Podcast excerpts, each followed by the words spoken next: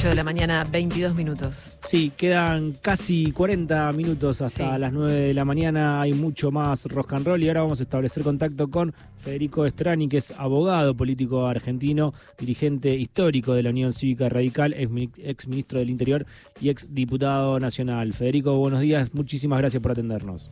¿Qué tal? El gusto es mío. Buenos días. ¿Cómo Buenos están días. ustedes? Bien, Federico, bueno, primero, apreciaciones sobre mm, el triunfo de, de Lula en Brasil. En lo personal, una inmensa, inmensa alegría. Porque sabía que la elección estaba extremadamente difícil y reñida.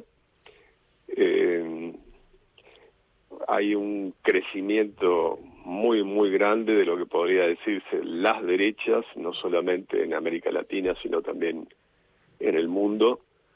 Y eso se vio entre la primera y segunda vuelta, que hubo un trabajo descomunal intentando que Lula no llegara. Y bueno, felizmente finalmente se consumó. Creo que para la región y para el propio Brasil es la mejor noticia no solamente por su experiencia como presidente, que fue mucho más igualitaria, distributiva, con mayor sensibilidad popular, sino que también puede ser una forma de afirmar la integración de tipo regional que con Bolsonaro estaba fuertemente en peligro. Así que para mí una inmensa alegría.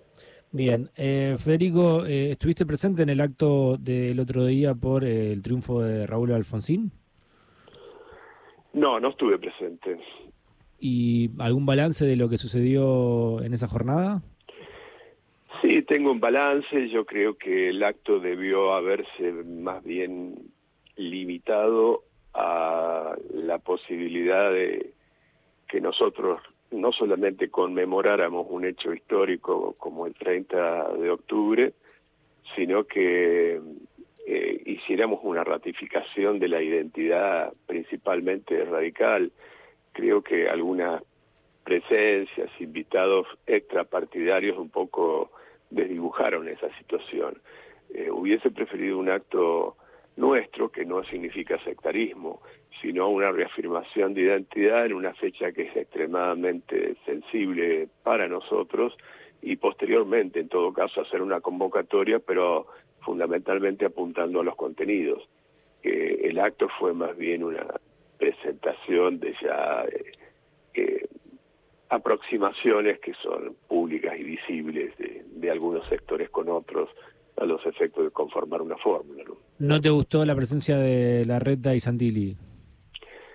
No, no, creo que eso desnaturalizó, desnaturalizó un tanto el acto, eso efectivamente, no, no estoy de acuerdo con que se hiciera en ese momento. Pueden hacerse conversaciones porque además yo lo que pienso en primera instancia es que debe apuntarse a los contenidos. Si antes fue equilibrio y control y alternancia, ahora hay que construir una alternativa política y la alternativa política está mucho más vinculada a los contenidos, a las propuestas, a los proyectos y de eso hubo bastante poco. ¿Y cómo ves esta posibilidad que se empezó a hablar de una fórmula entre Martín Lustó y Soledad Acuña en la Ciudad Autónoma de Buenos Aires? Eh, en la ciudad de Buenos Aires no hay duda que si la opción es este Jorge Macri, que está bendecido por Mauricio Macri, por Patricia Bullrich y por lo que podríamos decir el ala más eh, extrema de, de- del PRO, eh, no hay duda que bueno la mejor opción es la que encarna Martín Guzmán, sin duda alguna. Lustó.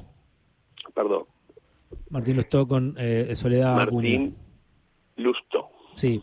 Eh, Federico, ¿y mm, cómo tomaste estas declaraciones de Gerardo Morales desde ese acto que dijo que eh, no hay que gobernar para decir que eh, uno es el mejor uno tiene el mejor equipo de los últimos 50 años y después fracasar?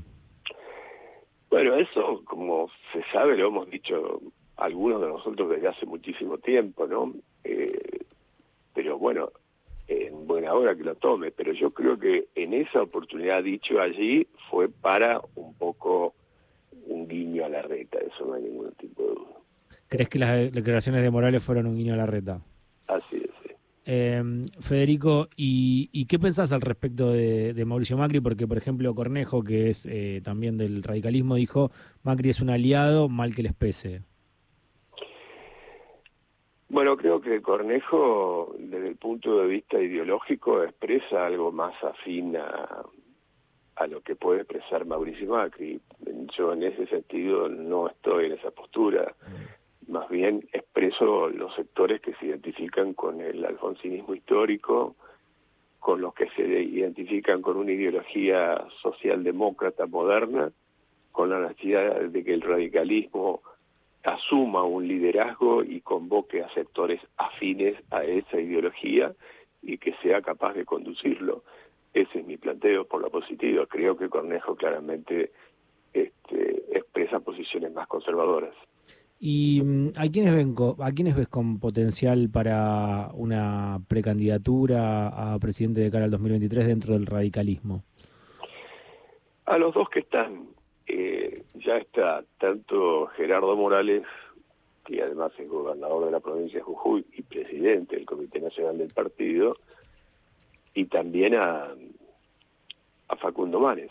Mm. Facundo Manes creo que si no sin tener la misma experiencia, sus posiciones públicas en los últimos tiempos eh, han sido orientadas a lo correcto, porque no cae en la llamada grieta, no cae en las divisiones artificiales, intenta encontrar denominadores comunes que van a ser vitales para una reconstrucción del país.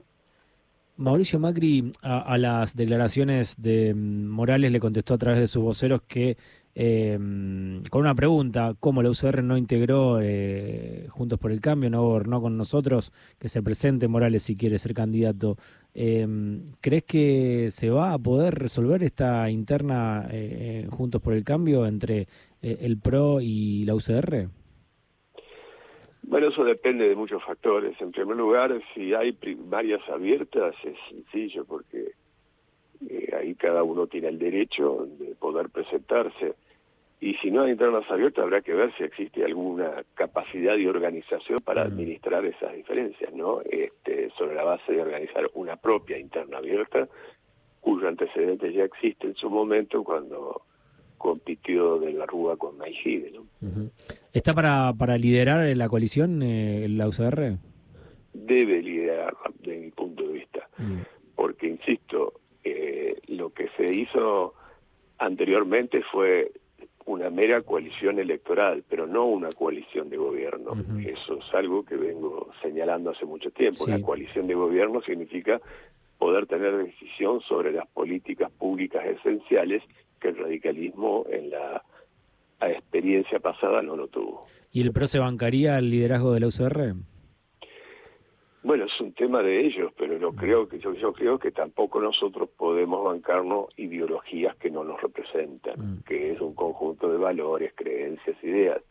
Si cada día se aproximan más algunos sectores del PRO a expresiones este, que realmente encarnan la negación del calentamiento global, son mercaderes de órganos y de armas y, mm. hacen planteos de extrema derecha, no tienen nada que ver con nosotros. ¿Y cómo, cómo eh, tolera la UCR este coqueteo con, con mi ley de parte del PRO? que no lo tolera cuando hubo una reunión de las pocas de la mesa de Juntos por el Cambio, vos lo recordarás, a instancias del radicalismo se hizo un comunicado estableciendo un límite, pero luego quienes estuvieron en esa reunión y estuvieron de acuerdo con señalar ese límite, lo relativizaron. Mm. Por eso es que esto hay que ponerlo blanco sobre negro urgentemente. Federico, bueno, es cierto que hace mucho que vienen hablando de mm, liderar la, la coalición, no ser más furgón de cola, también lo ha dicho el gobernador eh, Morales. Eh, a mí me, genera eh, esta pregunta, ¿por qué em, la UCR tardó tanto en darse cuenta de la territorialidad a nivel nacional que tiene en relación con el PRO?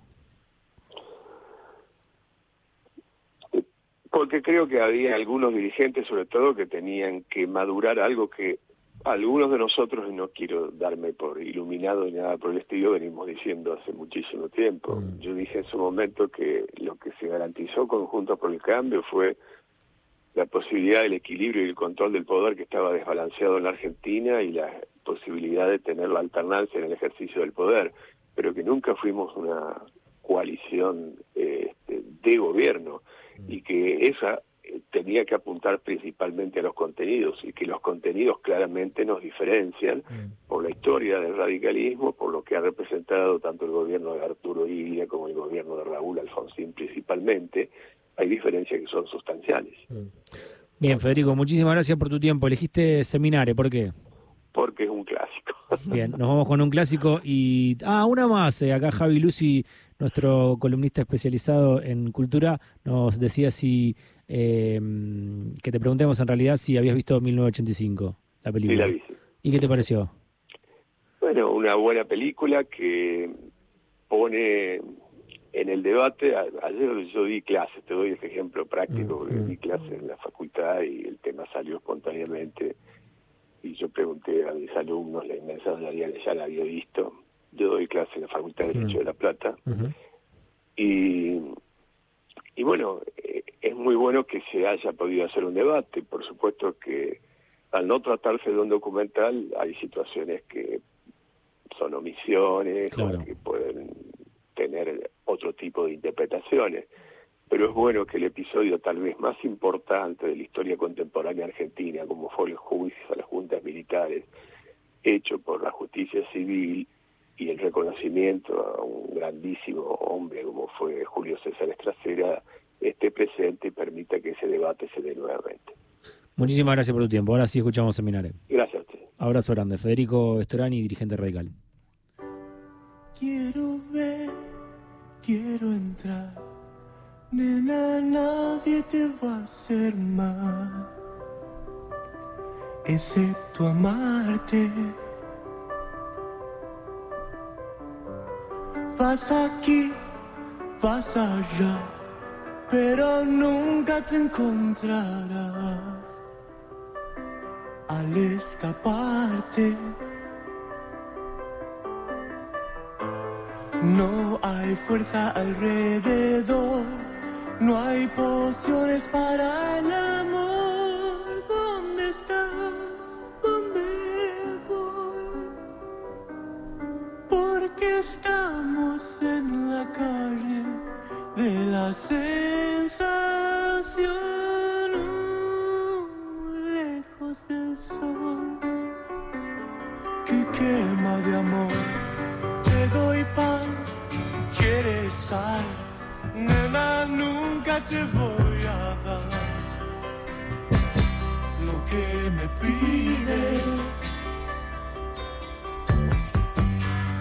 Te doy Dios, quieres más, es que nunca comprenderás